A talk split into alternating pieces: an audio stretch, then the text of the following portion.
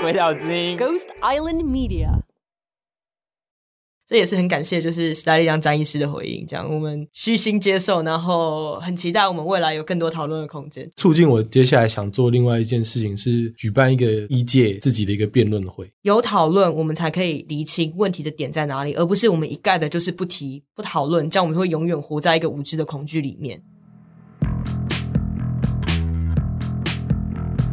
现在是下午四点二十分，您正在收听的是。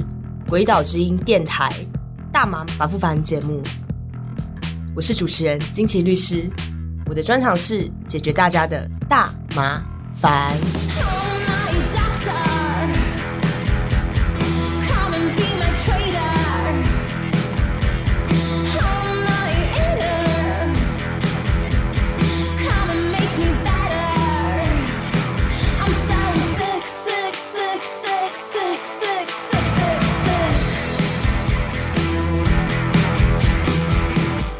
好，我是金奇律师。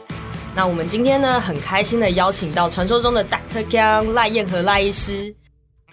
今天是第一次见面，就是我们虽然在网络上讨论，就是关于大麻的议题讨论非常久。Doctor Kang 本人果然就是有传闻一样的 Kang 这样子，没有本人看起来比较正常，不是正常了，我说果然是风格很一致这样。好，那个塔兔很好看这样。赖医师他有一个呃，发起了一个联署活动，叫做“百位医师停大麻”。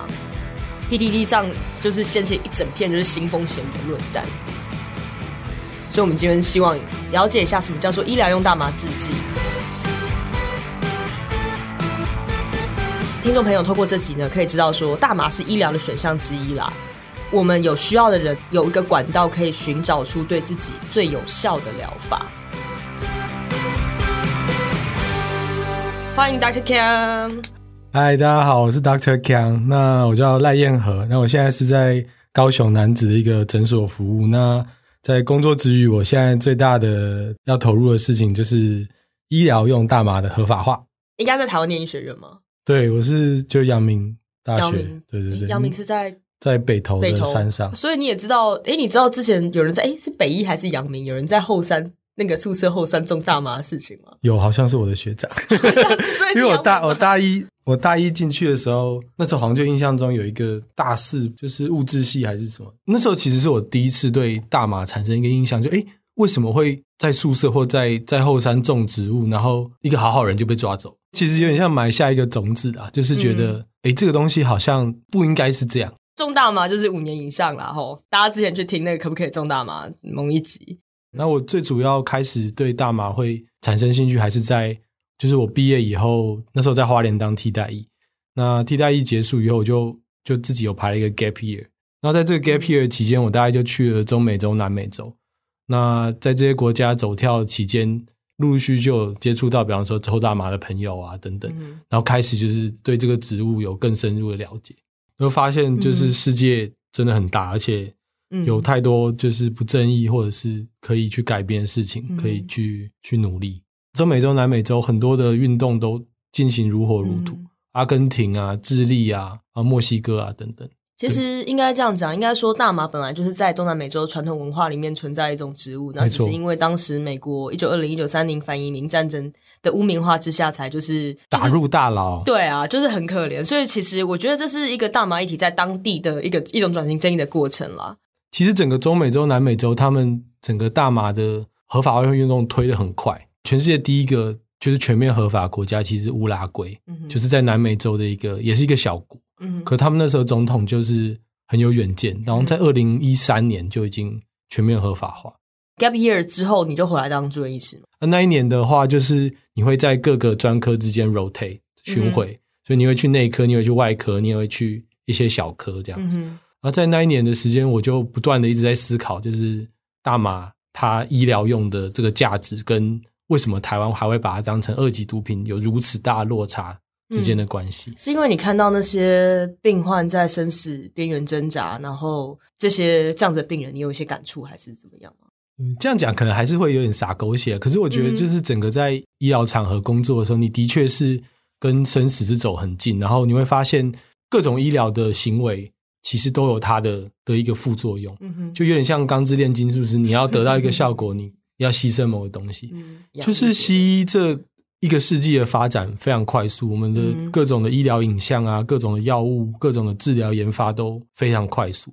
不过在大麻这一块，因为就美国联邦政府他们的一个错误的一个禁止的政策，造成就是对大麻研究和教育都这一个世纪以来其实就是被延误。即便在如此，就是对研究很不友善的环境下，还是世界各国还是出现非常多的文献是证明说大麻它的安全性非常高，是那它的疗效也是非常广。就二零一七年，美国科学院有出一份，就是从一九九九年到现在所有有关大麻文献的一个整合，在强烈证据等级，就是说毋庸置疑，在所有的研究下，大麻的医疗效益大概有三点：第一个是慢性疼痛，那第二个是就是多发性硬化症的一些肌肉僵直的症状，那最后一个还有就是化疗过后造成的一些呕吐，嗯那这三个疗效是在非常非常多的文献里面都有一样的结果，所以基本上是非常可信的，非常可信的。这三个，比如说抗焦虑啊，嗯然后食欲不振啊，嗯然后困难入睡等等，就是一些很很常见一般人会有的一些不舒服。其实这些疗效也都是有，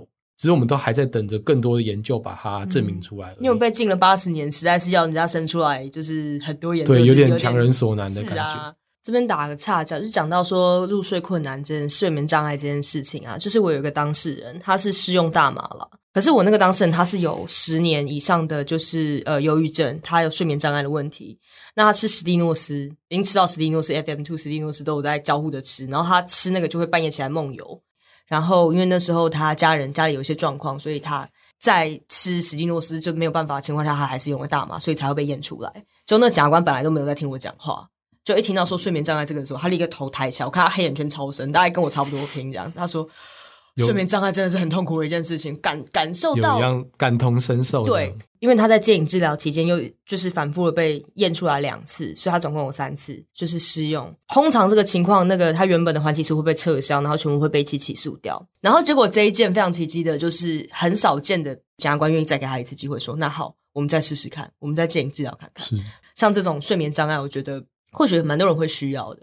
没错。嗯我的想法是在这些人需要去大医院排队、去诊所挂号的期间，是不是有另外一个选项是，就是另外尝试就是大麻嗯这个、这个可能性？大麻本身它的安全性还有它的疗效，我觉得它会是就是一个很好的医疗选项。是一个值得研究的医疗对，没错，值得研究。因为你连署一段时间了，那你觉得就是造成那些医师不愿意站出来支持的原因可能会有什么？是不是因为他觉得就不熟，不想提，或者是他不敢表态？我觉得都有诶、我有收到，比方说像在军医院工作，他们就是的住住院对国防国防体系他就是传讯息跟我说，他根本不可能讲这这一方面，因为上面的长官一定是会下来。连在就是美国、加拿大这种就是大麻非常普及的地方，是他们的医学教育其实也都还没有很很正规的把它加进去。有一些医师不表态，是不是因为台湾就是分科太细的问题？这个当然也是有可能，因为在台湾专科化的情形就是很普遍，嗯几乎所有人就会去拿一个专科。在健保有限的资源下，其实各科甚至有时候是有点竞争的关系。因为加我举个例子，就是加医科看的病人，可能跟耳鼻喉科看的病人其实是非常重叠。大麻制剂的出现会不会变成各科之间的角力？我们当然是不希望有这样子的情形。大家就是要抢那个话语权。没错，不止话语权，还有到底谁有个办法处方啊？谁有办法开那个处方间？本身我现在是没有在任何专科的，所以我目前是用一个比较整个医界的一个角度来观察这件事情。所以你现在没有 bias 的问题了，就是我现在哪一科都不是。因为我觉得大麻就是它是就是超出各个专科之间，因为它的疗效也是横跨到所有专科。因为我们一般西药可能呃，比方说睡眠障碍，嗯那我们就是用某一个药来治疗。那你要说呃疼痛，那就是另外的止痛药。会觉得大麻就是比较怀疑的态度，是因为我们很难想象为什么一个植物它同时会具有这么多的疗效，你这边有听到一些来自中医师的观点吗？还是其实还是蛮少数。嗯我自己是觉得，就是大麻本身它是一个草，它是一神农个本草经植物嘛，好像有一个叫火麻仁的吧？对，那是润肺，然后麻本人也有。对，不过因为我对中医真的没有太多的的研究，所以我觉得我还是等中医有一个发声领袖出来，我觉得跟他们合作会更好。呼吁，就是我们中医领域的，就是中医师们，就是中医师应该会有一些蛮有趣的观点，其实很期待听到这个东西。其实整个西医的基础也是，就是根据在非常非常多大自然的植物里面，当然呢，很多的西药都是从不同的植物里面萃取出来，比方包括说吗啡啊，就是从罂粟花、阿司匹林、阿司匹林，对，它也都是植物的萃取皮者。所以，我们人类是一直向大自然学习，一直嗯向找到这些分子结构来治疗自己。就是现在就是在一个观点是，所有的医生有没有办法放下他们心中的一个成见，然后重新去学习。还不太有认识的人，大概听到大麻，脑海中第一个跳出来就是毒品。就是那毒品就会延伸到有很多其他负面的想象，帮派啊、犯罪啊等等。我可以谈一点个人的事情，可以啊我可以啊我爸爸自己也是医生，嗯，然后他是放射科医师，因为现在所有的包括电脑断层啊、磁振造影这些很精密的检查，都是放射科在做。一个世纪以来进展最快速的医学。我那时候是在一个晚餐的时候，跟我嗯爸爸妈妈就摊开这样，就是这一一辈子大概吃过最难吃的一顿饭，因为就是他们非常的生气，非常非常生气。嗯，不过我在跟他们试着去沟通的情况下，我发现他们好像也很难讲清楚他们生气的内心的来源在哪。半年来，慢慢的跟他们知识上宣导啊，然后跟他们讨论状况下，他们才慢慢有办法释怀那个情绪。很可以想象他们心中，天哪，我儿子从小到大就是个自由生，然后好不容易念了医学院出来，好像是当了医生，怎么怎么怎么怎么去抽抽大麻了？怎么在抽大麻？发生什么事那情？发生什么事？就我妈那时候也是崩溃很久。我就说，我还有一个女儿养到这么大，然后就是去当律师，结果居然在抽大麻。就说，呃，就妈妈不是你想这样。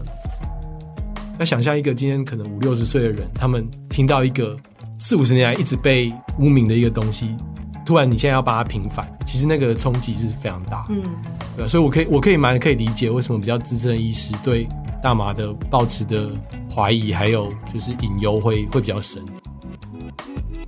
我们现在就是要想办法反转这个污名，就人类对于未知的一种恐惧，没错可以这样讲，没错，是需要蛮有勇气跟智慧。是。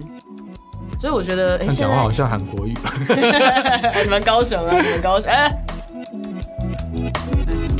take meds, we take shots, we take whatever it takes to make the pain stop. Fake doctors trying to medicate our problems by numbing and not solving. No wonder we got insane thoughts. Insecure cause who we are became obsolete. Incomplete, these letdowns knocked us off our feet. 喜欢我们的节目吗？ We keep it hidden underneath the surface. 记得跟朋友分享， Making light of it. 请到 Apple Podcast 留下五颗小星星。 你的小小的心意都是给我们最大的鼓励哦。all on on violence Sledgehammer perfectionism to Netherlands, accepting that somehow my mistakes could end up making me a better man. Keep on running from our problems. As if avoiding them might solve them, but they ain't going away. Can anybody heal this pain? keep some. 医疗用大麻跟娱乐用大麻是不是同一种东西？没错，就是它都是大麻，它都还是大麻它。都是大麻，比方说吗啡就是一级管制，它是在台湾也是，它是管药也是，它同时是管药嘛，它同时管药可是也是毒品。，没错。所以就同一个物质，它是有毒跟药的两面。医疗用就是在有医师的监管之下，在英文 drug 这个字，它本身就是有毒和药两个意思。所以美国或者是加拿大在英文，他们很常通称这些，他们会用物质这个字来讲 substance，它就是一个非常中性的词汇。既然这样讲到医疗用大麻，那我们就来谈一下，就是各国医疗用大麻的现况。墨西哥，因为墨西哥，因为你刚回来，对我去过墨西哥两次，嗯那第一次待了一个月，第二次待六个礼拜。嗯哼那墨西哥他们蛮特别，他们的合法化之路是有点跳过医疗用的这个层面，因为他们最高法院累积了五个判例，哼，嗯。那这五个判例就是都是跟大麻相关，嗯。得出来结最高法院得出来的结论是，就是人民有权利在家自己动种大麻，自己使用大麻。他们觉得把大麻形式化这件事情是危险，听起来跟我们那时候同婚有点像啊，没错就是大家打半天，就最后大法官就是出来洗洗地，这样清清理战场，就给你说一年的时间给你定。对，我觉得听起来真的。很像。对，所以墨西哥那时候应该要大法官应该要学我们，就是说我给你一年的时间，如果没有，我就要直接让他上。其实有诶、因为他们后来就是有两个选择，就是一个是他们最高法院说啊，你们这样不行，那我们就是直接就是大麻刑责化的法案那边就废除掉。嗯，至于要立什么法案的话你，就就最高法院他们可能自己就会出一个他们的版本。哦，啊，另外一个状况就是再给他们多一点时间拖延。目前是看起来是第二个状况。我讲一下泰国哈，因为我这次去呃 Vegas 的时候遇到我们那个泰国医疗大麻合法化的推手 Kitty 凯蒂小姐，她就非常非常强大，她就解释了一下说泰国现在的情况。他们一开始有人谣传说，哦，泰国是不是医疗合法，大家可以自己种啊，什么什么，完全不是这样子。目前泰国医疗合法的现况呢，就是呃，总共有十八间大麻诊所，那个营业时间很短啊，而且供不应求。供不应求，供不应求。其实后来就是才知道说他们是在训练医师啦，因为他们其实医师是需要被训练，因为像刚刚赖医师说，医学院的训练里面其实并没有这个东西，所以他们是需要被训练。那第二个就是说，他们可以用的东西是什么？只有大麻制剂，就是 tincture，大麻滴剂，舌下滴剂，而且你只能用吃的。你如果觉得直接滴舌下太恶心，你要加到食物里，或许可以。但是如果你拿来用抽的，你一样是食用毒品，你一样会被拖去关。他们好像最近才刚烧了十吨的大麻。对他们还是 违法，还是不行的，你知道吗？如果你今天拿了处方签，拿到一个大麻的 tincture 一个定剂，然后你把它放到电子烟里面，把它用抽的，然后被抓到，你还是食用毒品。然后他说你有三次机会，他说三次之后还是会让你去蹲监狱。我说哇塞，听起来很可怕这样子。泰国那时候宣布伊朗用大麻合法的时候，他们就说哦，你之前有种过违法大麻的人，你自己出来自首。我不，我不起诉你。我觉得那是一个超大的陷阱，跟大家分享一下。而且那时候他们据说政府讲的很模糊，所以大家都以为说这是一个洗白的好机会，全部把大家自己家的大麻拿出来，就没想到就被钓鱼出来。对，全部被登记在案，然后说哦，时间过去，你家抄，就发现你们还有种嘛，全部要抓起来。哇，真的还是蛮恐怖这。就是政府 monopoly，他叫 monopoly 啊，他要他要自己那个独占市场。只不过还是希望后续的法案的推动可能会再更开放。但是泰国是因为泰国它本来就是传统草药里面跟墨西哥其实有点像，它传统草药里面也是有大麻这个东西，所以我觉得蛮有意思啦。那韩国就是很严格，就医用大麻制剂，这就是我们常会讲说什么国情不同，国情不同，这就叫真正的国情不同。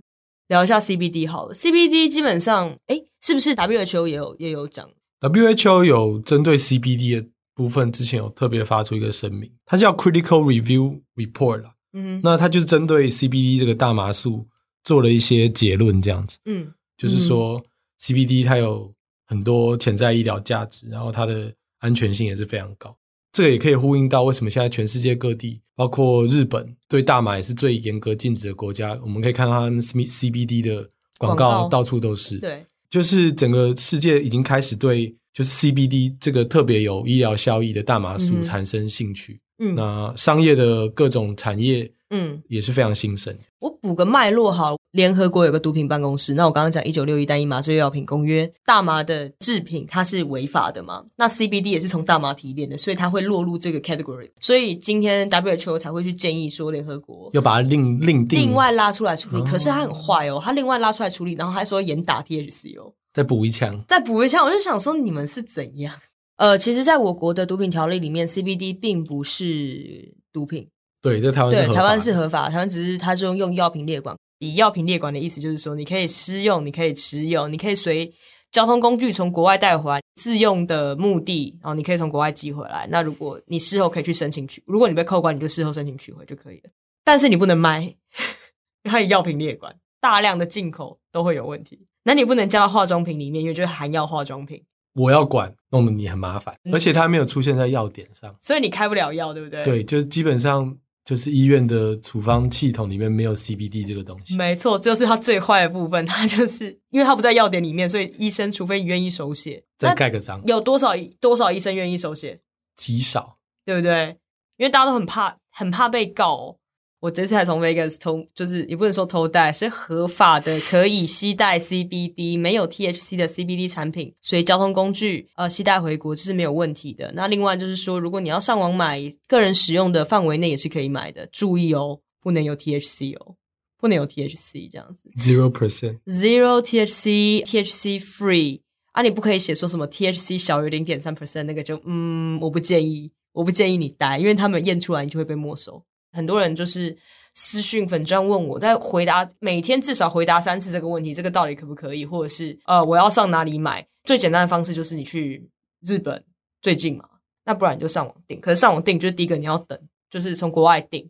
那第二个就是你可能会被扣关。你如果买太大量，他会认为你不是自用，你一样会出事。所以拜托，就自用就好。目前台湾也许是在法律上，我们是只能使用 CBD，可是我们要有的观念是，这些大麻素，当你只去萃取某个大麻素出来的时候，它的效果可能就会跟所有大麻素共同作用，其实会差的蛮远。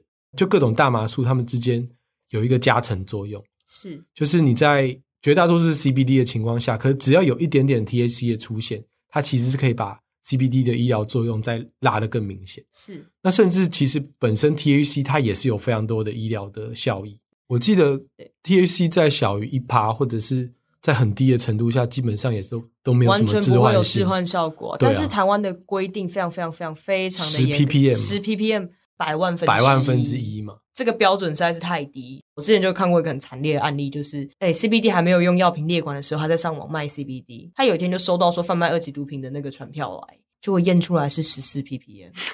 你说是不是误差？然后检察官狂骂他说：“你就是你就是在卖毒品。”而且其实这所有的不管是浓度等等的条件，都是人为列出来。对啊，你有什么样的证据显示大于十 ppm 它是毒品？或者说它有致幻性，法条写的，对啊，那就是人为 定出来的，就是法条写。那我们就说，那我们这一瓶我们就逮，我们就稀释成两倍，这样可不可以？然后原厂就说，嗯，这样好像可以，这样就以后就没事。反正就是一个小插曲，跟大家讲说，我们台湾的那个超级严格的标准，会导致一些根本不会有置换效果的 CBD 产品，然后被变成呃持有或食用二级毒品，就是一个很可怕的事情。你不小心，一不小心就被告，而且是被国家告，是件很可怕的事。被人民告就算了，被国家告很可怕，这样。其实可以减少很多不小心被呃现有法律体制化为犯罪人的情况。那虽然他们最后都可以安全的下庄，所以安全下庄就是无罪啦，或是不起诉，但他中间受到司法程序的折磨，我觉得那是那已经是一个非常严重的处罚了。最后一个问题想问大特强，你觉得人类为什么会需要大麻？这个是一个蛮哲学性的问题。反对方会讲的一点是，就是今天为什么在有这么多其他西药的选择下，你还要再回头强调大麻的这个这个选择？其实就回归到基本的人权，就是所有人都有自由去选择他想要的的一个治疗。今天与其再花时间等所有的大麻的西方研究出来，那我们是不是应该就把这个安全性很高、疗效也是非常广泛的一个选择，让人民自己来来做决定？我自己会觉得，我们没有必要，因为可能前一个时代比较保守的价值，我们就要继续活在这个保守价值的框架下。我们要跟上一代说明，然后也对于下一个世代，我们我觉得我们有一种义务，就是说让他们开展去可以研究这个大麻这个东西。没错。为什么要提说医疗大麻制剂的合法？合法之后，我们才有办法可以去研究这个东西的医疗潜力。我们的研究能量其实很大，没错。我们如果可以进投入这个研究，我觉得是台湾下一个世代的，不管是产业也好，我们的学术地位也好，我觉得是一个很重要的一个东西。对，我们就不该落后，就是国际的脚步。我们有全世界最好的鉴宝制度呢。目前看到，在加拿大全面合法，还有美国超过半数的州，三十个州以上都是医疗用合法。我相信这方面的文献会会帮大麻平反的速度会越来越快。继同婚这个议题以后，我是希望大麻这个议题可以再成为下一个，就是让所有人民有机会参与公众讨论啊，发表他们自己意见的一个平台。所以基本上就是可以把台湾带往更美好的一个岛屿的一个契机吧。平心静气的这不同立场讨论一个非常 critical 的话题。一个自由民主的社会非常难能可贵的一个现象。没错，你你去一些集权国家讨论看看。对，欢迎欢迎。今天如果我是在中国，我大概 我我们这个电台大概被关三千次，这样子非常不妙，这样子。谁知道就是这个蝴蝶在这个山谷山的风会不会在月光的地方掀起一份狂风暴雨？这样。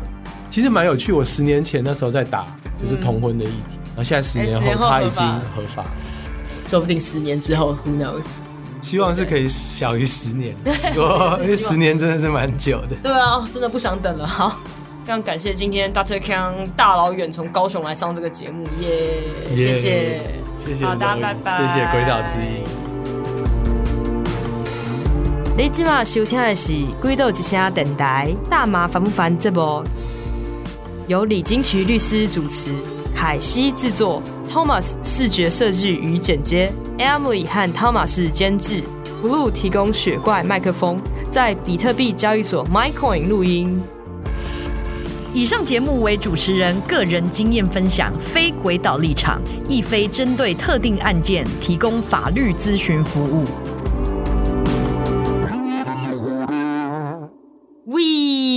虽然有神奇疗效，但过度使用还是会让你脑袋坏掉。啊希望可以在辩论场上大哎、家来交我觉得不用锋一下不。用到交锋，我觉得交锋就太过。我觉得我们好好讨论这件事情，我们整理一下整理，我们互相交换一下资讯啊。对还是蛮想打一场辩论赛的。你，你要我跟你讲，你你就是因为这种打好玩，你们才觉得好玩。你每天靠这个吃饭，你就会觉得哦哦，太累了，啊，劳心费神。